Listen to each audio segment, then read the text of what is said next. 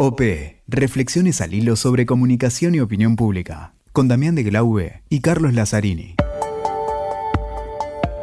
¿Qué tal? ¿Cómo les va? Y acá estamos en el décimo episodio de la segunda temporada de OP, este podcast de comunicación política, de opinión pública. Y acá estamos con Damián de Glaube. ¿Cómo estás, Damián? ¿Qué tal, Cali? ¿Cómo andás? ¿Cómo vienen estos tiempos de pandemia, de distancias, de todo online? ¿Cómo vienen estos días escuchando los podcasts de comunicación política y opinión pública? Sí, consumiendo mucho podcast y mucho webinar que están circulando en, estos momentos, pero, pero bueno, muy contento de estar en este, de reencontrarnos en este décimo episodio de la segunda temporada de OP y, nos vamos a retrotraer a lo que era antes de este periodo de cuarentena y de pandemia, en tiempos de normalidad, de la otra normalidad, cuando asististe a la cumbre de comunicación política en Cancún, ¿no? Así es, ahí aprovechamos que había muchos colegas, muchos de aquellos que queremos escuchar, y la verdad que tuvieron el gesto todos, Daniel y Boscus, siempre un saludo hacia él. Bueno, la verdad que los 10 años de la cumbre se festejaron a pura emoción, ¿no? Fue, fue un encuentro increíble.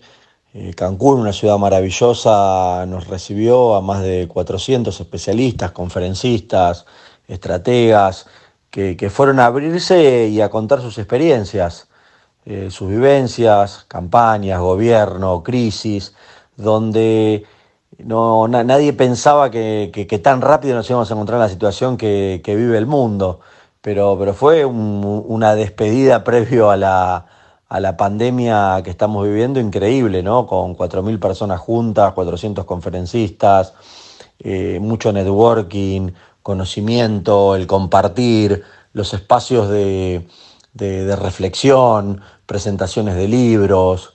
Creo que, uno mira para atrás y, siente esa emoción del, camino recorrido, ¿no? porque fueron 10 años con, mucho esfuerzo, pero con muchas satisfacciones también. Así que creo que ha dejado esa huella a lo largo del tiempo y que, estamos expectantes, siempre pensando en positivo, que, que todo esto va a pasar rápido y ya ansiosos por el próximo encuentro que va a ser en Monterrey.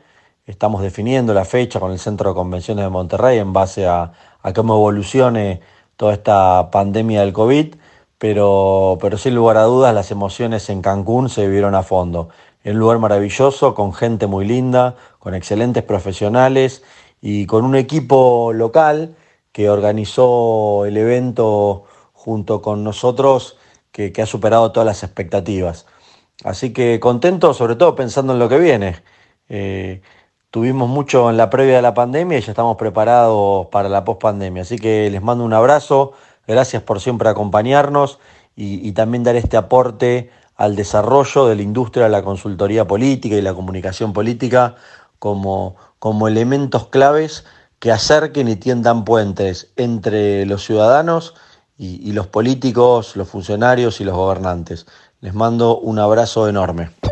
De darnos sus conocimientos, de que hablamos varios minutos, de algunos temas como el de hoy, que es interesante, el tema de las emociones. Cómo traducimos una emoción en el spot, cómo, cómo generamos esa conexión con el votante. Algunos de, eso, de esas conversaciones ya las hemos compartido con nuestras audiencias, pero bueno, hoy tenemos una muy especial que estábamos esperando esta oportunidad eh, de, ponerla a disposición en este décimo episodio que justamente tiene que ver con las emociones. Hoy se dice que gran parte de la motivación del voto, de lo que inclina el voto hacia un determinado candidato, pasa por lo emocional. Y por eso siempre la parte de cómo comunicar con, emocionalidad eh, ocupa un lugar importante en las cumbres de comunicación política, ¿no? Así es, y un poquito también si la emoción se investiga, si se estudia el nexo, si es natural, si hay creatividad, si hay un mix de las dos cosas, si el spot visual, audiovisual sigue siendo la, la vedette de la campaña o no, si es todo un combo. Hablábamos un poquito también desde la experiencia que tiene quien hoy habla, eh, la redundancia con nosotros, quien charla un poquito de este tema ya que su, justamente su conferencia era emociones. Creo que todos van a disfrutar entonces de esta conversación que pudiste tener con este invitado de, este décimo episodio, ¿no? Pero a veces también emociones es algo abstracto. Emociones capaz son cosas como estas que escuchamos ahora.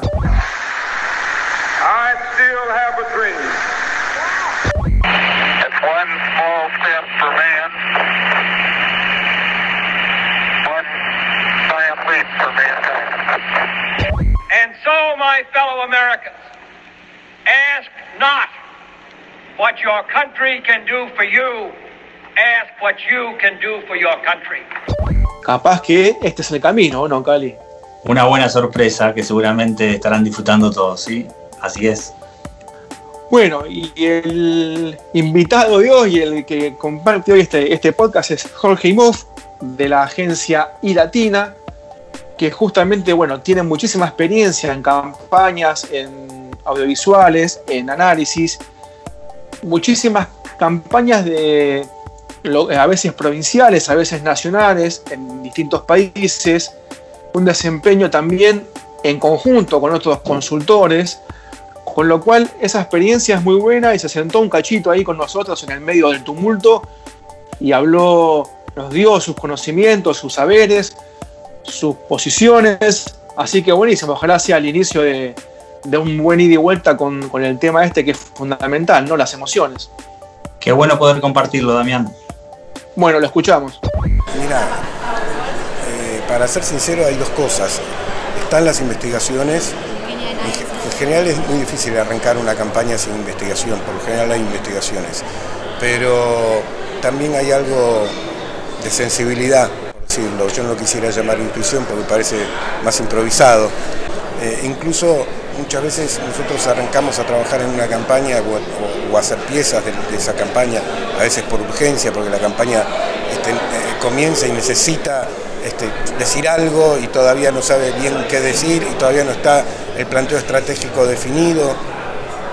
Eh, y, empezamos a trabajar en piezas sin ese, sin ese planteo estratégico definido muchas veces. y el tema es que yo digo que yo digo que un buen estratega tiene que ser creativo. Y un buen creativo tiene que tener algo de estratega. ¿no? Eh, porque para, para, para, poder llegar a una pieza de comunicación, para poder llegar a un mensaje, si bien hay un proceso creativo, de manera intuitiva uno pasa por un planteo estratégico. No es que se pone a pensar una estrategia, pero de alguna manera pasa por un planteo estratégico, si no, no puede llegar a la resolución de ese mensaje. De la misma manera, un estratega, si no tiene una cuota de creatividad para poder interpretar lo que pasa y volcarlo en una estrategia creativa, termina siendo solamente un lector de, datos, un lector de investigaciones. Este, entonces, desde el lado nuestro, no del lado de los estrategas, muchas veces pasamos por un, por un momento estratégico, rapto estratégico, digámoslo, este, eh, para poder llegar a los mensajes. Pero, pero no, lo que nosotros hacemos en general es traducir las estrategias en comunicación. ¿no? O sea, está la estrategia, está lo, que hay que hacer, están los objetivos, están cuáles son los, lo que tenemos que trabajar y, de lo que nos tenemos que cuidar. Los estudios y bueno, cómo lo llevas adelante. con eso? Después, ¿qué hacemos con eso? Hay que traducirlo en comunicación y nosotros lo traducimos en piezas para medios, para televisión, para vía pública, para radio, para lo que fuera, lo traducimos en contenidos para redes y lo traducimos incluso en acciones para territorio. Me tomo, me tomo un poquito de eso. Lo que veníamos exponiendo acá hace tiempo y que algunos estudiamos es que hoy no existe el spot como antes para el medio masivo, ni tampoco el afiche o el timbreo para... Todos se horizontalizan que si no salís del ecosistema tuyo, del medio masivo a las redes y viceversa, no, no existe un buen impacto. Algo escuché que dijiste del tema y interesa la opinión un poquito de eso. Yo me resisto, mira, como nosotros trabajamos con emociones, a ver, me resisto un poco a, a los mandatos de las redes, ¿no? A los mandatos de las redes. No, la pieza no tiene que ser más de 30 segundos, porque si es de 30 segundos nadie la mira. Nosotros hemos hecho piezas para redes de más de un minuto y funcionaron perfecto. Y hemos hecho piezas para redes de 30 segundos que no funcionaron. O sea, si lo que vos le estás diciendo conecta con el otro, el otro se come el mensaje. Ahora, si, si lo que está diciendo no conecta, por más que tenga 30 segundos, entonces está bien esos, esos, parámetros, esos parámetros como reglas generales y hay que atenderlas, pero lo fundamental siempre es poder terminar conectar con las emociones del otro, es poder conectar ah. con el otro para poder entablar esa relación y a partir de ahí. Ahora, lo que decías vos es cierto, después cómo funciona esto, bueno, por un lado está el equipo digital, el equipo de territorio, el, equipo, el tema es cómo poder lograr, más allá de que todo lo que hagamos en todos lados tenga una coherencia, pero más allá de la coherencia es cómo poder sinergizarlo. Si lo que hacemos en redes no sale de las redes, no pasa nada. No pasa nada, se quedó ahí, son unos contra otros y los de un lado dicen qué bueno lo que hicimos, los del otro este, putean o... Exacto, que hacen tu, lo mismo. En tu cono, en tu cono. Exacto, que está bien, que nosotros tenemos que mantener a los propios calentitos, todo, pero lo que tenemos que hacer es lograr qué pasa con los otros. Y para lograr qué pasa con, con los otros tenemos que hacer cosas que traspasen las redes, que lleguen al boca a boca, que lleguen a los medios. Lo mismo del otro lado. Si nosotros hacemos un spot en medios y no llega a las redes, no pasa nada en las redes, no pasa nada en el boca a boca, algo estamos haciendo mal.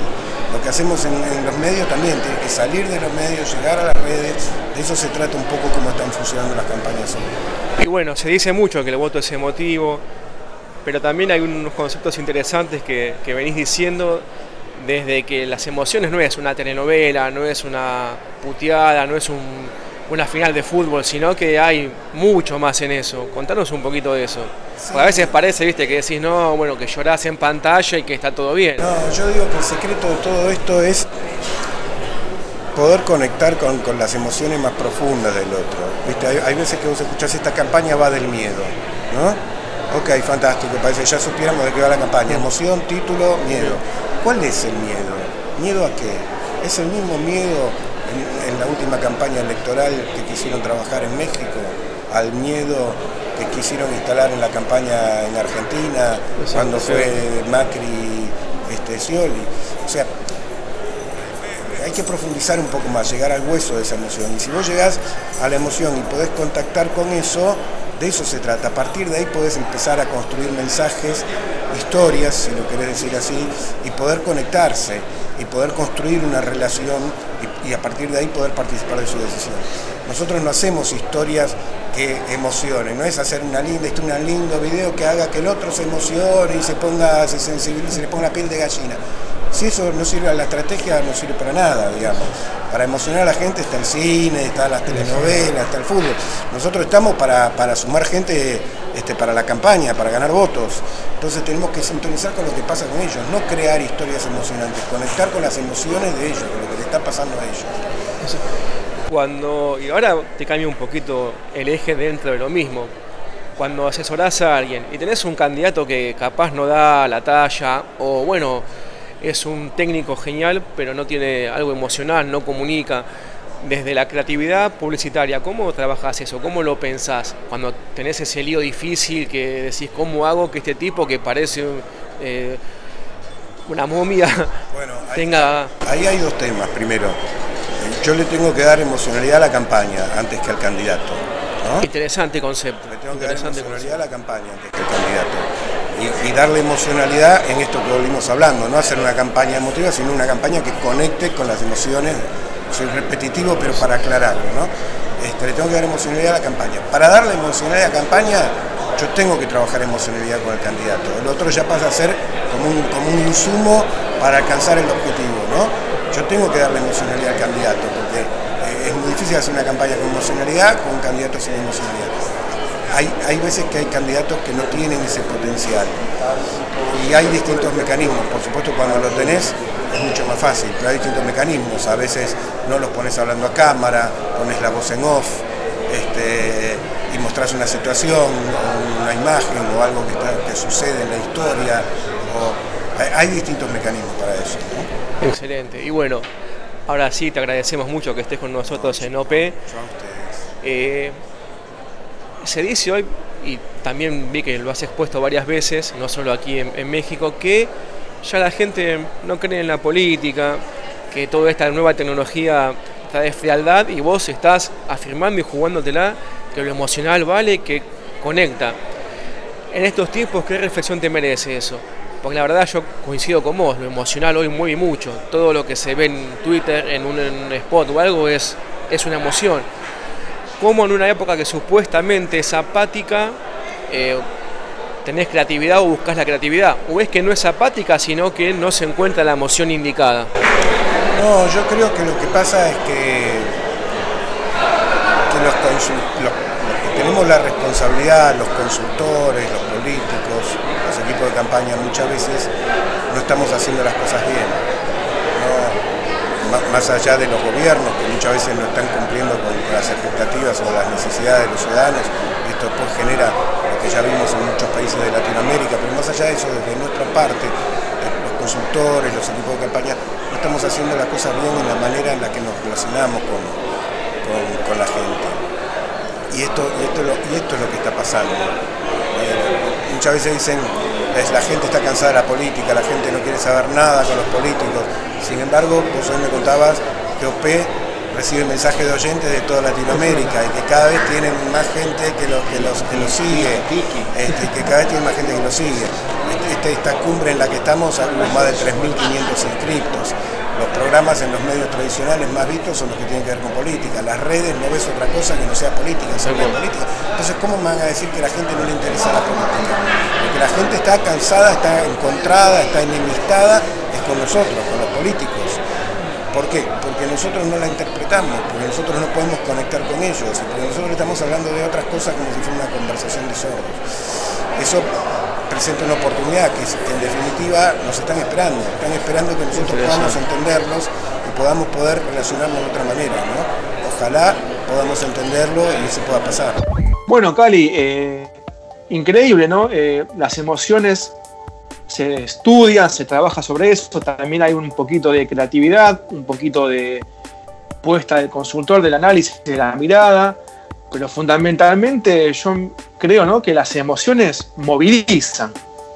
Sí, y está bueno para todos aquellos que siguen los podcasts de OP, si quieren recorrer, aquellos que se incorporan recién ahora y pueden recorrer los episodios anteriores, porque yo encuentro un correlato, un cierto orden que hemos tratado de darle a estos episodios porque cuando hablamos de, oratoria, por ejemplo, eh, con los especialistas más destacados, lo junto con esto también de la emocionalidad, porque uno dice, bueno, ¿hasta cuándo no son cosas, hasta, hasta cuánto no son cosas improvisadas, ¿no? Uno, uno cree que cuando eh, aprende a, a hablar de determinada forma, pierde un factor muy ponderado y muy relevante hoy en la comunicación política, que es ser genuino.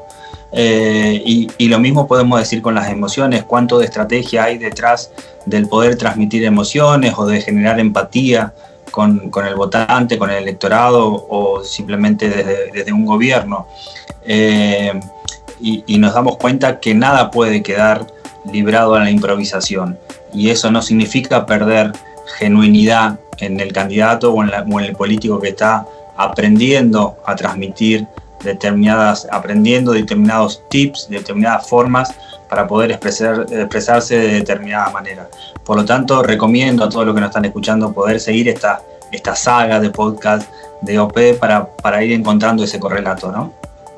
Exacto, a todo ese bagaje que la política daba, la formación política y los espacios partidarios que van haciendo a sus candidatos, estos podcasts te dan la chance quizás de eh, ordenar como un director técnico de fútbol todas esas cuestiones para que tu comunicación política, tu enlace con la opinión pública sea efectivo y sea eh, ordenado, no andes disparando cosas de un lado hacia el otro sin, eh, sin coherencia. Y la oportunidad de escucharlo cuando quieras, donde quieras, y ir directamente, si no te interesa seguir episodio a episodio, uno tras otro, de ir al tema que te interesa, te convoca o aquel especialista que tenés ganas de escuchar. Exacto, en cualquier momento del día, donde estés, como sea, lo escuchás directo a tu oído y tenés un, amplia, un amplio abanico de, temas. Y lo lindo de esto es que te genere debate, pensamiento y que después nos comentes en redes sociales o incluso quizás mientras estás escuchando esto, que manifiestes tu opinión, que promuevas tu estudio. La idea de esto es que todos dialoguemos y compartamos los conocimientos y las experiencias de la comunicación política y la opinión pública. Así es, Damián. Bueno, ojalá hayan disfrutado entonces este episodio número 10 y nos encontramos en el, en el próximo capítulo de OP. El próximo capítulo con un tema que le dejamos una pista con este sonido. OP Reflexiones al hilo sobre comunicación y opinión pública.